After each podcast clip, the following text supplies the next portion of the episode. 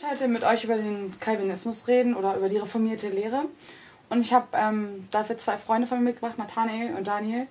Ich fange einfach mal an, ich hau raus mit den Fragen, um die Leute so ein bisschen aufzuklären, hey, was bedeutet überhaupt Calvinismus? Woran glaubt ihr da?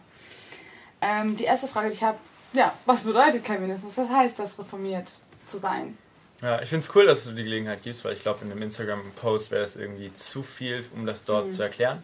Würde wahrscheinlich auch mehr Verwirrung stiften. Ich würde sagen, bei Calvinismus gibt es so fünf Hauptpunkte, die heißen Tulip oder sind unter Tulip zusammengefasst. Das ist sehr weit, aber wenn Leute über Calvinismus nachdenken, ist das, woran sie am meisten denken oder woran man primär eigentlich denkt, Erwählung. Und ähm, wir glauben tatsächlich, dass Menschen, dass Gott Menschen vorherbestimmt hat zur Errettung, dass er sie geschaffen hat, um sie zu erretten und dass er manche Menschen erwählt hat, eines Tages seine Kinder zu sein, eines Tages ihn zu erkennen und bei ihm im Himmel zu sein und andere, äh, andere Menschen nicht erwählt hat. Mhm. Okay, also wollt ihr mir sagen, dass ihr daran glaubt, dass Gott Menschen dazu vorherbestimmt, in der Hölle zu sein? Oder wie kann ich das verstehen? nee, so darfst du das jetzt nicht sehen. Ähm, man muss schon dazu sagen, der Mensch hat sich für die Sünde entschieden. Das heißt, der Mensch hat sich ja eigentlich für das Böse entschieden. So ist es eigentlich der Mensch selbst, der sich für die Hölle entschieden hat und nicht Gott. Also man kann nicht sagen, dass Gott sich für das Böse entschieden hat. Also wo haben wir uns dafür entschieden? Wann? Wir sehen ja in dem Sündenfall, so. ähm, sehen wir bei Adam und Eva, ähm, dass Gott ihnen ja dort diesen Garten Eden gegeben hat. Das war alles perfekt. Und dennoch hat sich der Mensch dazu entschieden, Baum der Kenntnis, für diejenigen, die es nicht kennen, davon dieser Frucht zu essen. Und das, mhm. obwohl Gott gesagt hat, tut es nicht. Mhm. Und daran können wir eigentlich erkennen, dass der Mensch eigentlich verdorben ist und ja. böse ist. Achso, also hatten wir ja schon theoretisch einen freien Willen und haben den dafür genutzt. Ja, wir hatten den freien Willen, das Böse darin zu tun. Ja. Und das hat der Mensch letzten Endes getan. Ja. Ah, ich würde auch nicht sagen, dass Gott Menschen dazu wählt oder beruft, zu sündigen, denn Gott kann keinen versündigen, weder zum Guten noch zum Bösen, steht in Jakobus. Ähm, und ich finde ich es wichtig. Ich hatte schon manche Gespräche über dieses Thema und es klingt mega krass, ne? Ja. Mhm. was wir hier sagen. Und ich glaube, für die meisten Leute, die heute daran glauben, hat es auch irgendwann mal mega krass geklungen. Also auch ja. für uns. Ähm, aber ich glaube, es ist wichtig, wenn wir uns wirklich mit diesem Thema auseinandersetzen, äh, dass wir uns bewusst sind, es gibt diese zwei Lehren, äh, die heißen Calvinismus und Arminianismus. Ähm, mhm. Diese beiden Lehren widersprechen sich. Ähm, aber es ist wichtig, denke ich, dass wir, wenn wir uns mit diesem Thema auseinandersetzen, unsere Emotionen und Erfahrungen, die wir vielleicht haben, die wie so Waffen sind und die Vorbehalte, die wir gegenüber der anderen Lehre haben, ablegen und wirklich objektiv daran herantreten und überlegen, okay, kann das, was die anderen Leute glauben, eventuell tatsächlich wahr sein? Was sind ihre Argumente? Worauf stützen sie ihre Theologie? Und eine Sache, die mir aufgefallen ist, ähm, wo ich, wo mir auch selbst so ein bisschen die Augen geöffnet wurden, äh, ist es, dass ich glaube, beide Richtungen, also sowohl Arminianismus, das sind die freier Wille-Leute sozusagen, mhm. und äh, also runtergebrochen jetzt, ne? Und Calvinisten sind die Erwählungsleute sozusagen. Beide wollen Gott hochheben und sich selbst erniedrigen. Also wollen Gott alle Ehre bringen und ihn verherrlichen. Die äh, Arminianer sagen, äh, Gott wäre ungerecht, wenn er Menschen beruft und erwählt und seine Ehre wird am meisten dadurch ähm, ähm, offenbart, dass Menschen sich aus freien Stücken mhm. für ihn entscheiden und ihre Liebe ihm freiwillig geben.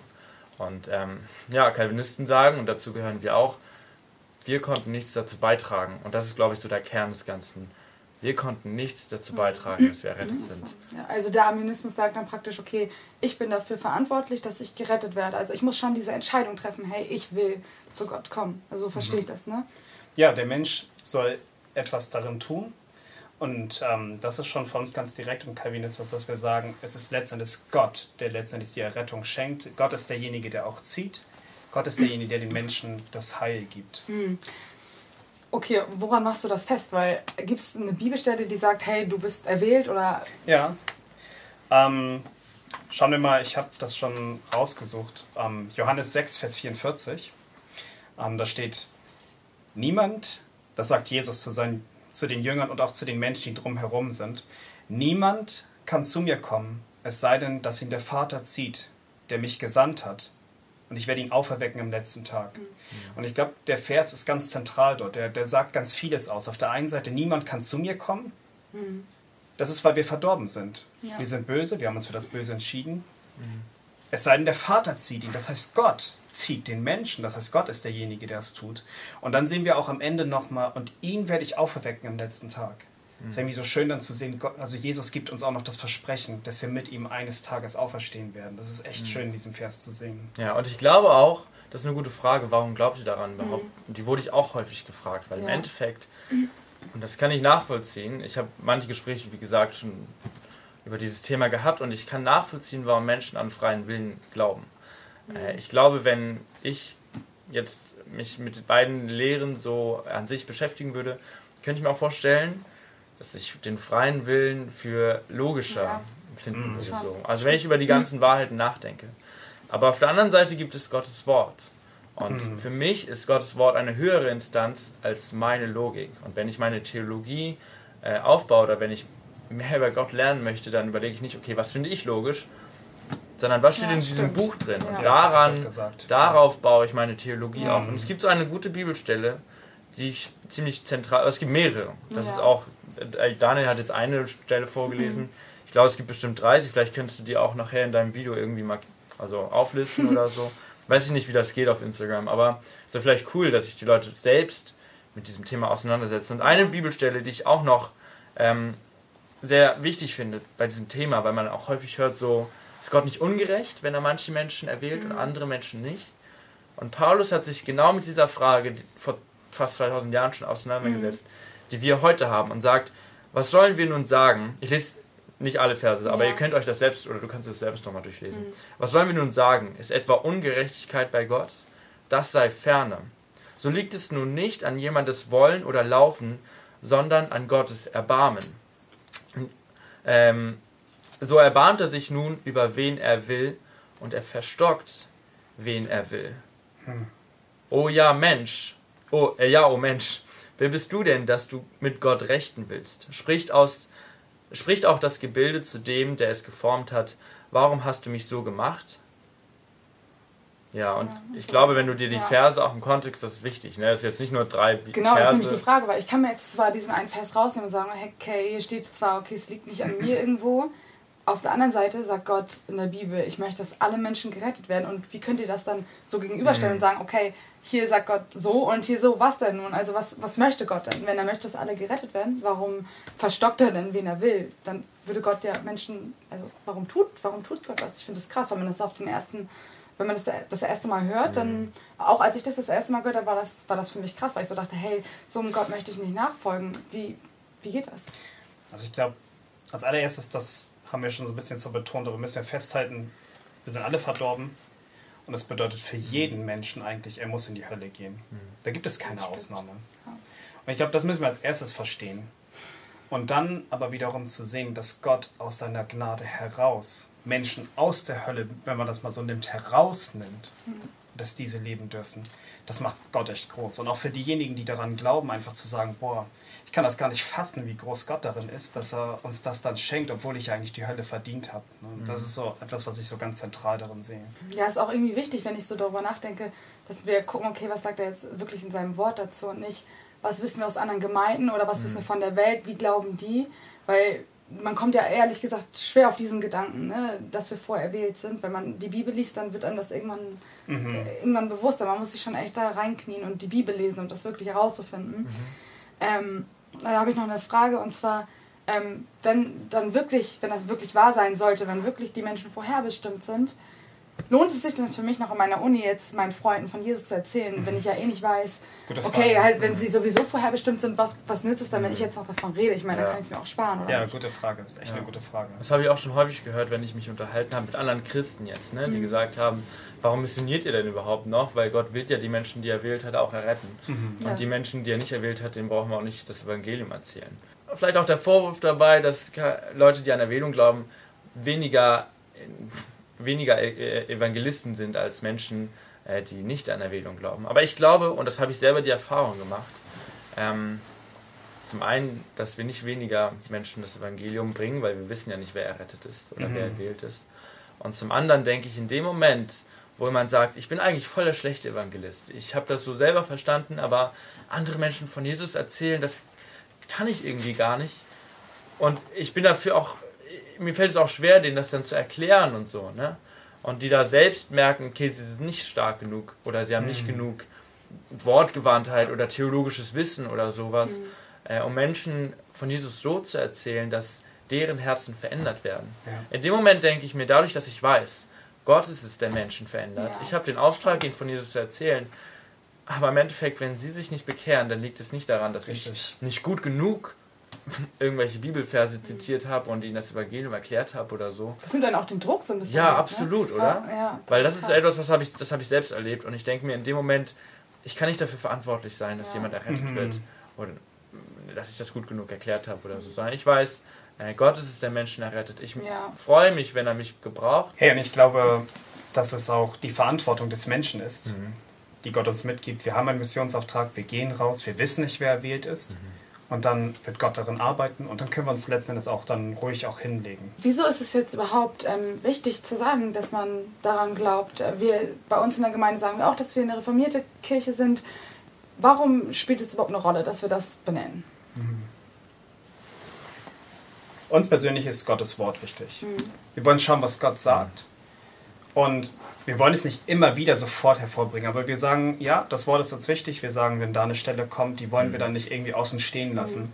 sondern sagen auch, die wollen wir auslegen und dementsprechend kommt das Thema auch mal auf, sicherlich. Ja, uns verändert auch ein bisschen das Gottesbild, denke ich. Ja. Wenn man darüber nachdenkt, ähm, klar, dass Gott Menschen erwählt hat, aber auch, dass wir, oder ich denke immer häufig darüber nach, ähm, das uns von anderen Religionen eigentlich nur unterscheidet, dass wir nichts zu unserer Errettung hinzutun mhm. können, so dass wir ohne nicht aus Werken errettet wurden, sondern aus Gnade. Mhm. Und ich glaube, sobald wir sagen, Gott hat uns erwählt und wir können wirklich gar nichts hinzufügen, haben wir auch diesen letzten, dieses letzte Schlupfloch, wo man sagt, wir sind aus Gnade errettet, aber man muss sich immer noch dafür entscheiden oder so. Weil es ist immer noch ein Werk irgendwie, das wir tun das müssen, um errettet zu werden. Und Epheser 2, Vers 8, glaube ich, sagt er, dass wir nicht durch Werke gerettet Genau, wir sind aus Gnaden wir errettet so. Das ja. ist auch das so ist diese Entscheidung ja auch so, ein, so ja. eine Art Akt ist oder so eine Aktion, ja, die wir machen genau. müssen. Hey, ich muss mich noch entscheiden. Und es die Bibel sagt, hey, nicht durch eure Werke seid ihr gerettet, sondern genau. durch Gnade allein. Es geht, glaube ich, noch einen Schritt weiter, wirklich zu sagen, ihr wart tot in euren Übertretungen. Und jemand, der tot ist, der kann, ich habe manchmal dieses Bild von einem Rettungsring, mhm. so, ne? Ihr müsst, Gott wirft euch einen Rettungsring zu und du musst ihn dann noch greifen. Ah, ja. Aber Paulus sagt, ihr seid tot. Das stimmt. Und ein Toter Kraft, ne? kann ja. keinen Rettungsring ja. greifen. Ja, das ist krass. Das Bild ist das, das Bild, äh, ja, erweckt einen auch da irgendwo. Ne? Ja. So ein Toter kann einen echt nicht ergreifen. Wo steht das mit dem Todsein? Epheser äh, 2. Es ist Epheser 2. Am besten 1 bis 10 gleich lesen, ja. dann hat man das alles mit drin. Was mir auch aufgefallen ist, so in anderen, ich bin oft mal in, einer, in anderen Gemeinden und gucke mich so ein bisschen um, einfach aus Interesse ähm, dass dieses Thema nie so wirklich ähm, ja, besprochen wird. Und in den meisten Gemeinden fällt es mir auch auf, hey, da steht der Mensch total im, im Vordergrund und es wird halt immer nur darüber, mhm. es wird halt sehr darüber geredet, hey, was kann Gott für dich machen, wo kann er dich segnen und ähm, ich weiß nicht, woran liegt denn, dass das so viele Gemeinden, das sind wirklich, ich würde sagen, das ist sogar die Mehrzahl, sich davon eher entfernt und damit auch das nie wirklich anspricht, auch gar nicht diskutiert, sondern ja, in denen geht es eher so um den Mensch. Hey, was, was können wir Menschen machen? Was macht Jesus für uns? Und warum ist das so? Mhm. Also wir müssen als allererstes sagen, ähm, dass wir schauen wollen, was wird Gott die Ehre geben? Was wird Gott erhöhen? Und wenn wir uns als Menschen weiter nach unten drängen, wenn wir sagen, hey, wir sind ja nun mal böse, wir haben uns für die Sünde entschieden, wenn wir aber sagen, hey, da ist jemand, der so groß war und uns darin erlöst mhm. hat, dann machen wir Gott automatisch größer. Und ich glaube natürlich auf der anderen Seite auch, dass das Thema relativ schwierig ist, dass es auch viele Streitfragen vielleicht auch mal ja. aufgeben mhm. wird, sicherlich. Aber dass wir sagen, hey, die größte Autorität bleibt Gottes Wort. Dass wir sagen, daran halten wir fest und mhm. daran wollen wir auch dann prüfen. Ja, und das ist, denke ich, auch was, was sehr wichtig ist. Ich meine, wir machen, ich glaube, wir machen dieses Video nicht, um irgendjemanden hier anzugreifen. Wir werden es wahrscheinlich trotzdem. Ja. Ähm, aber eigentlich einfach nur, um Menschen dazu zu bringen, hört nicht auf das, was andere Leute euch sagen, hört nicht auf das, was wir hier sagen heute in diesem Video. Ja, sondern, ähm, sondern guckt einfach, was in Gottes Wort steht, lest es selbst, ja. äh, guckt die Bibelstelle im Kontext an, auch in Abwägung zu anderen Stellen und ja, macht euch dann ein Bild von Gott. Ja, stimmt. Und ich denke jetzt noch zum Schluss daran, ähm, was ist mit Menschen, die irgendwie denken, okay, ich möchte irgendwie zu Jesus kommen, habe jetzt das Video gesehen und habe gehört, okay, ich, entweder bin ich erwählt oder ich bin nicht erwählt. muss ich mir jetzt irgendwie, woher weiß ich, dass ich dann erwählt bin oder nicht? Weil das ist doch dann, dann irgendwie, also gibt es da irgendwie so eine, eine Gewissheit, die man da hat? Ja, ich glaube halt für jeden Einzelnen, wer, wer, allein schon über, diese, über diesen Gedanken nachdenkt, der das hat, da frage ich mich, wer hat diesen Gedanken mhm. dir gegeben? Mhm. Würde ich schon sagen, dass Gott derjenige sein muss, der ja schon dir diesen Gedanken gibt. Und dass man einfach auch sagen kann, hey, wenn ich wirklich gerettet werden möchte, wenn das mein Wille darin, darin, dahinter ist, dass man sagen kann, hey, ja, ich glaube, dass du genauso erwählt worden bist. Das kann man, glaube ich, schon auch so sagen. Vor allen Dingen, Gott sagt ja auch, klopft an und euch wird aufgemacht. Genau, diese Verantwortung. Gott lässt niemanden stehen. Richtig. Ja, das denke ich auch. zu suchen auch. Ne? Ja. Ne? Natürlich die Verantwortung, ihn hier auch dann ja. zu suchen und dann aber auch ihn dann zu, also finden zu dürfen. Das ist wirklich schön. Ich glaube, jemand, der sich nach Gott ausstreckt und sich nach seiner Vergebung sehnt, den wird Gott nicht ablehnen. Ja, so wie es in seinem Wort steht. Aber ich glaube, dass mhm tatsächlich kein Mensch sich nach Gott ausstrecken kann, dessen Herz nicht zuvor von Gott dafür vorbereitet wurde. Mhm. Genau, das ist Und das ist so das, worum es geht, ja. denke ich. Im Endeffekt geht es auch nicht darum, hey, was glauben wir oder wie, wie, wie denken wir über diese ganze Sache, mhm. sondern was sagt Gottes Wort. Richtig. Und wir möchten hier niemanden irgendwie angreifen oder wir möchten nicht irgendwie das, euch davon zu überzeugen, dass das, was wir glauben, die einzige Wahrheit mhm. ist. Das sei ferne, würde Paulus jetzt sagen. Ähm, uns geht es einfach nur darum, hey, dieses, dieses Gottesbild, was uns hier da durch diese Lehre vermittelt wird, ist halt einfach ein ganz anderes und wir haben einen ganz anderen Blick auf uns selbst, mhm. wie wir irgendwie vor Gott stehen. Und ähm, es macht uns auch irgendwie demütiger, finde ich. Es, es gibt uns so eine, so eine gesunde Demut, die sagt, hey, ey, aus mir kommt wirklich mhm. nichts und alles kommt wirklich aus dir. Ja. Das soll ich einfach nur dazu anregen, auch nachzudenken und zu gucken, hey, was, was erzählen die und stimmt das überhaupt? Prüft das anhand der Bibel. Ich meine, im Endeffekt hat Gott uns sein Wort gegeben, um zu sagen, hey, hier bin ich, also es gibt nicht mehr, woran wir ihn erkennen können, als an seinem, an seinem Wort. Und im Endeffekt liegt, das, liegt die Verantwortung bei uns selbst, dass das wir danach suchen. Zu prüfen. Richtig. Ja, und im Endeffekt ist es nicht heilsentscheidend. Das sollten wir vielleicht auch noch dazu sagen. Es ist ja. wirklich nicht, hey, weil du jetzt denkst, du bist aus deiner, du glaubst, dass deine Entscheidung irgendwie. Ja. Ich denke nicht, dass Menschen errettet werden, weil sie an Jesus glauben und an Erwählung oder dass es Teil des Evangeliums ja. ist. So. Manchmal wird das so dargestellt mm. und ich glaube, davon wollen wir uns äh, klar distanzieren. Ja. Die Botschaft bleibt immer noch das Wichtige, dass man sagt, es ist Jesus ganz allein. Ja. ja. Ihn als, sein, als den Herrn anzunehmen, seine Vergebung der Sünden zu haben. Das bleibt die Botschaft. Und das ist auch, denke ich, was uns so vereinen sollte. Ne? Ich glaube, vielleicht zum Schluss, aber das ist ein Gedanke, den ich schon häufiger hatte, dass wir uns vielleicht darauf besinnen sollten, egal welche, an welche kleinen Theologien wir glauben, dass wir im Endeffekt eins sind in Christus, eine Braut und dass wir eines Tages mhm. gemeinsam vor Gottes Thron sein werden mhm. und ihn anbeten sollten, Amen. werden. Und vielleicht sollten wir deshalb hier auf der Erde auch schon darüber nachdenken, dass wir uns nicht abschotten von Leuten, die ja. anders glauben, so mhm.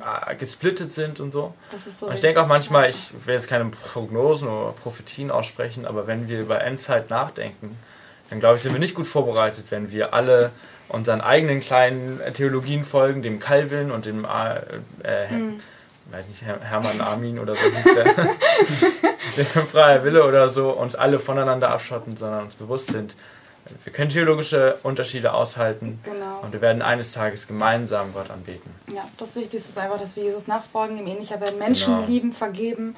So, darauf kommt es im Endeffekt an und Gott wird uns nicht fragen, hey, woran hast du eigentlich geglaubt? so, an die Vorerwählung oder halt nicht. Ne? Das Wichtigste ist, dass wir an Jesus Christus, Absolut. unseren Herrn, glauben. Ich danke euch, dass ihr mir alle Fragen beantwortet habt. Ich hoffe, das hat jetzt irgendwie ein bisschen Licht ins Dunkeln gebracht. Hey, hat es wirklich irgendwas Wahres an sich, dann bet und sagt, ey Gott, zeig mir bitte, was die Wahrheit ist in deinem Wort. Und hey, Gott wird es dir zeigen. Amen.